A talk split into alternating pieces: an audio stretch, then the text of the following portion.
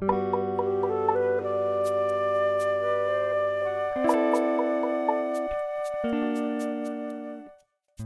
家好，欢迎您来到随心而遇，我是豌豆妈妈。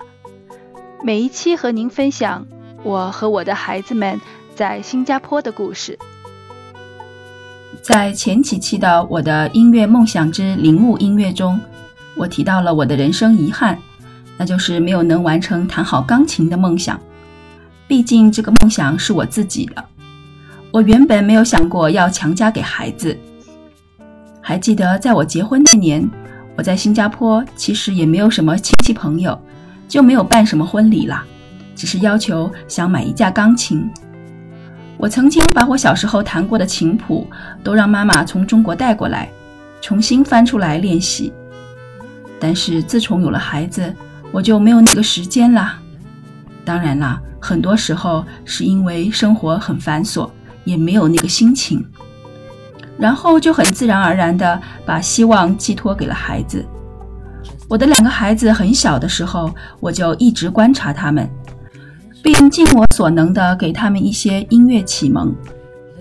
他们还是小婴儿的时候，差不多每天都是在我的歌声当中睡觉的。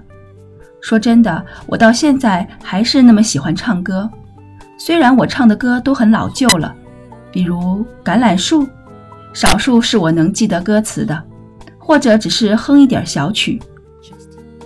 我生了老二，有一段时间没有工作，在家里带孩子。我们家住在市区，坐几站公交车就可以去新加坡的榴莲艺术馆了。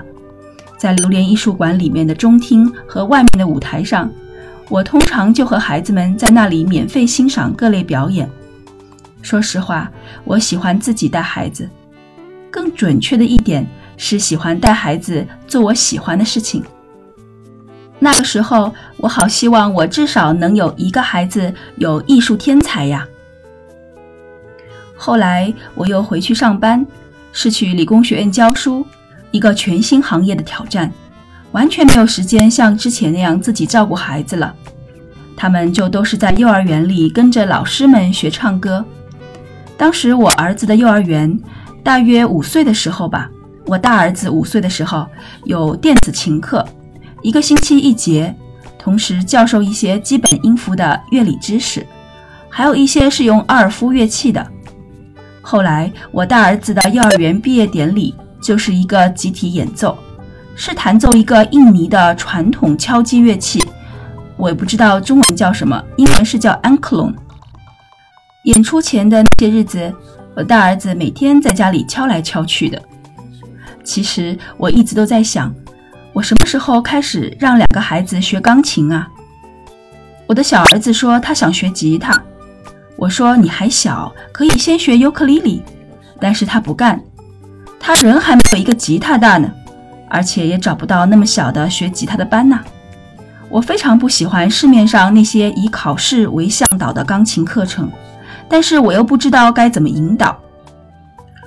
那时候在喜马拉雅上听到了田一苗老师的给孩子们的古典音乐钢琴课，我二话没说就买来听了，内容很好，我越听越喜欢。